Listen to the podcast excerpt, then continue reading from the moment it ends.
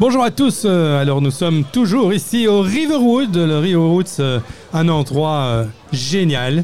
Le concours de château de sable a été formidable, avec une bonne petite averse comme on les aime, pas très bon pour les studios ça, alors on a dû camoufler le studio, mais toute l'équipe est là, tout en forme, et alors les invités sont toujours des gens formidables qu'il faut écouter, je vais vous dire, parce que leur changement de vie, mais c'est peut-être votre changement de vie. Il faut pas dire je le ferai demain. Allons-y, que la vie bouge. Alors aujourd'hui, on a Nicolas Moreau, bonjour. Bonjour. Alors euh, moi j'aimerais savoir un petit peu ton chemin de vie, ce, que, ce qui t'a poussé à un moment à, à changer les choses, à bouger, à oser.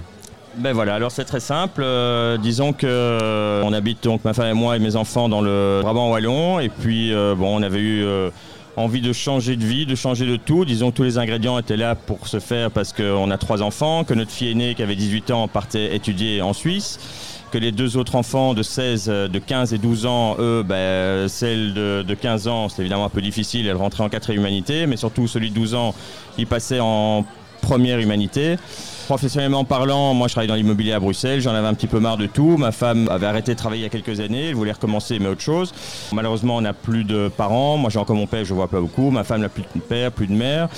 Et on s'est dit, ben voilà, pourquoi pas changer de vie. Et donc on est parti au Costa Rica, c'était un pays qu'on connaissait déjà depuis euh, quelques Alors le, années. le Costa Rica, pour ceux qui ne sauraient pas, c'est en Amérique du Sud. C'est Amérique latine, exactement. C'est entre le Panama et le Nicaragua. C'est un- Amérique centrale un peu, Voilà, entre les Amérique deux. centrale.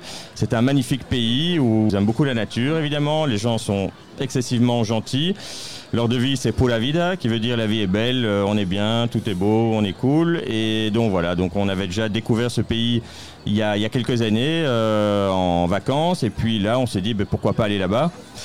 Et donc euh, voilà, donc on a décidé d'aller là-bas, on a scolarisé nos enfants là-bas, on a trouvé une maison, on s'est installé et maintenant on est là depuis un an. On est revenu ici au mois de juin pour les vacances et là on retourne demain. On a notre avion demain à Paris pour aller euh, pour aller là-bas.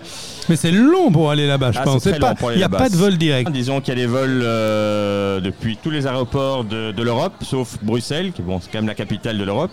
Alors en, réalité, c'est 12 heures de vol, plus ou moins 10-12 C'est heures. 12 heures pour y plus- aller, c'est 10h45 pour revenir comme on a le vent dans dos. Mais bon, le problème c'est qu'il faut passer par Paris, par Amsterdam ou par Londres ou quoi. Mais là, euh, bon, nous on le fait par Paris et on refait par Amsterdam euh, en période hivernale parce que c'est la haute saison, qui est plus facile. Mais voilà, mais c'est 12 heures de vol. Et puis euh, bon, quand on arrive là-bas, on arrive à San José qui est la capitale. Disons que là, on doit encore dormir une nuit et puis le lendemain matin prendre un petit avion pour arriver jusqu'à chez nous. Donc l'un dans l'autre, c'est 35 heures de voyage. Alors, voilà, on- ne va pas passer un week-end, ça c'est Alors c'était un goût d'aventure. C'est le mot aventure qu'il faut utiliser ou bien Non. simplement un projet de vie? Non, c'est un projet de vie, un projet familial pour deux de nos trois enfants. Pour notre fille aînée, c'est nettement plus dur parce qu'elle n'est pas avec nous.